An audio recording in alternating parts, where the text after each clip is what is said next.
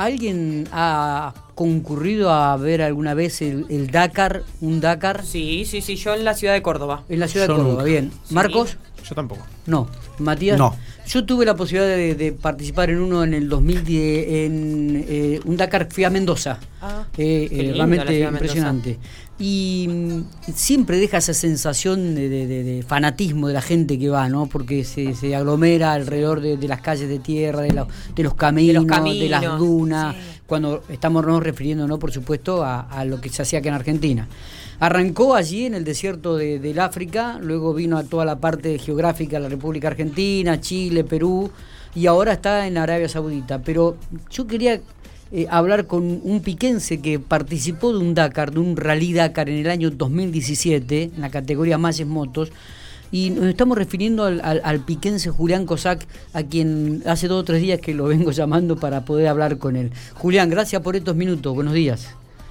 Buen día, ¿cómo estás? Bueno, muy bien. Este, sabemos que estás muy ocupado y que nos has brindado unos minutitos para charlar. Eh, cada vez que uno prende el televisor a la noche y ve las imágenes ahora en el desierto de, Arabia, y, las, e, es impresionante. Eh, la pregunta es, eh, ¿extrañás esa situación? Este, ¿Cumpliste el objetivo de haberlo hecho por primera vez? ¿Te hubiese gustado tener continuidad? Sí, ¿cómo estás? Sí, eh, en realidad lo que veo todo lo voy siguiendo continuamente, por mis amigos que están allá y todo eso. Eh, pero sí, lo, pude hacer dos veces, el 16 y el 17. Eh, lo corrí en mal moto, que, es una categoría sin asistencia. En el 16 salí segundo y 40 en la general, y el 17 salí tercero y 41 en la general. Lo venía ganando, pero unos problemas eléctricos de la moto me perdí una hora más o menos y, y bueno, perdí el primer puesto en Males. Así que quedó la revancha que que seguramente lo vamos a hacer. La idea está, está ir el año, que, el año que viene a Arabia de nuevo. Ah, sí. Así que ya de este momento estamos trabajando y, a ver qué sale, sí. Eh, eh, sí, ganas tenés siempre. el acto es algo atrapante, algo, una carrera muy, Me imagino. La pregunta es, ¿qué es el Rally Dakar para aquellos que participan? ¿Qué deja el Rally Dakar? Además de amistades que imagino que también este, uno comienza a tener afinidad con cierta persona. pero ¿qué deja? Eh? Y el Dakar es según la forma de que lo haga, pero de la forma que lo hice yo, yo puse todos mis años de, aprendizaje de motociclismo, de mecánica, de todo, lo puse, lo poné en 15 días ahí en el Rally Dakar. Es algo que es una carrera muy muy atrapante, algo muy muy loco que, que, que realmente, aparte de conocer lugares, andar por lugares que, que, no, no, no es normal andar con una moto, ¿no? Claro. Eh, quizás lo que se ve en televisión es muy poco, es muy poco. Imagínate, hay etapas de 900 kilómetros y por televisión ves un minuto de eso, no, no ves nada. Hay lugares que. Me imagino. Ahora Arabia hay mucha piedra. Eh, eh, por eso se golpean mucho los chicos, porque hay muchas piedras que más una velocidad muy muy importante y luego están estas piedras abajo de la arena que se torna muy peligroso. Claro, y he visto que muchos se pierden. Es raro también esto. Sí, sí, el problema es que, no, el problema no, es mejor, están navegando como lo, lo hacíamos nosotros, como eh, lo hace cualquier privado. Eh, en eso se usaba antes, cuando lo corrí yo, se usaba un map un nombre mapa que se llama. Sí. Que cuando te entregaban la hoja de ruta del, del el día que iba a venir, te la entregaban el día anterior, cuando vos llegabas al Viva, y este y esta persona se llama Madman, eh, se metía en un tipo en un Google pero, pero en vivo, y armaba la hoja de ruta para los pilotos oficiales, ¿no? Los, los 30 de punta. Y bueno, ellos ya sabían por dónde iban a ir, dónde podían cortar camino y todo eso, y ya tenían vista la, la, la el circuito, digamos, de, de arriba, ¿no? En vivo.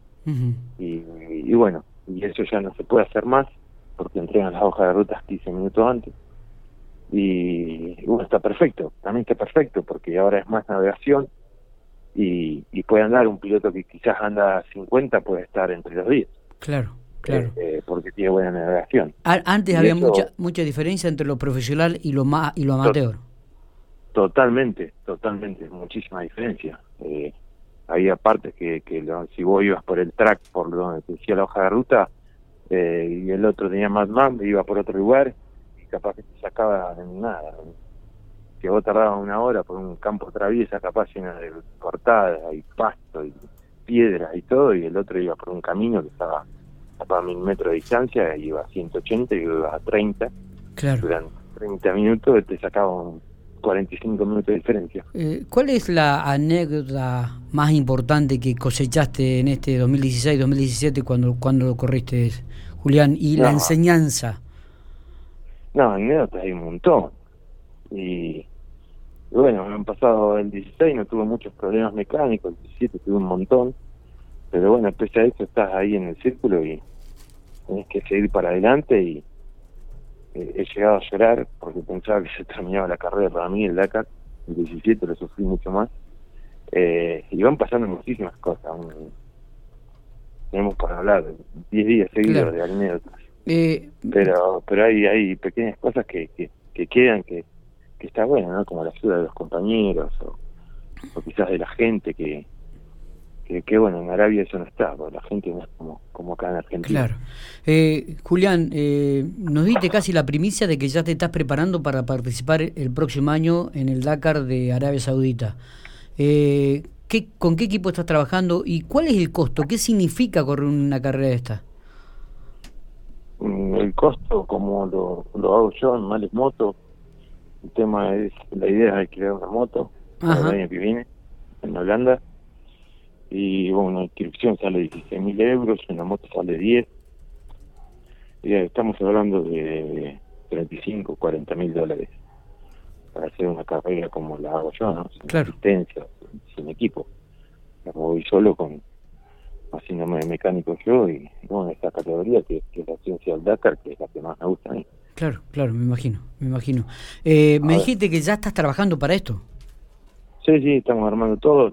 hay una carrera ahora el 17 que es el Show Rally Rally, que es en el norte, el 17 de febrero, sí. el 17 al 27, que, que bueno, con esto del COVID no sé si se va a hacer, pero creo que vamos a ir con unas motos.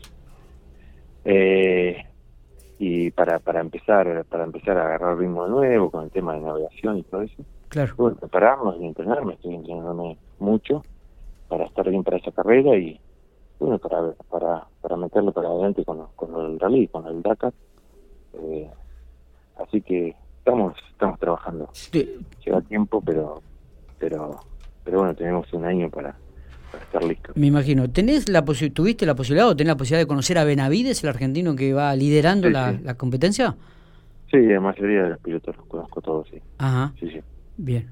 Bien, la, la, posibilidad con Kevin hicimos el primer curso de navegación juntos. Ah, mira vos. Está haciendo una carrera bárbara.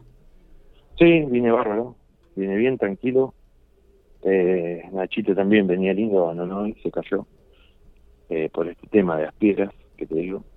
Eh, es un piloto muy, muy, Nacho, un piloto muy prolijo. Kevin capaz un poco más alocado. Pero, pero bueno, el ritmo que, tiene de carrera es impresionante. Sí. Eh, es admirable. Pero pero viene bien, viene un poquito más tranquilo que otros años, otros años ha tenido muchas caídas, este año viene bien, así que yo creo que va y quiero que, que, sea el pollo que sea argentino. ¿no? Ojalá, ojalá que sea así. Eh, Julián, te agradecemos estos minutos. Queríamos compartir, mejor dicho, queríamos que nos compartieras la experiencia de haber corrido dos Dakar.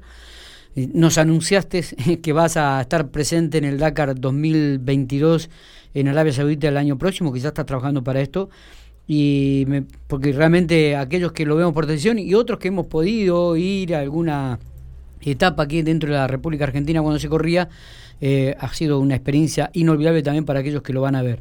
Eh, así que te agradecemos muchísimo.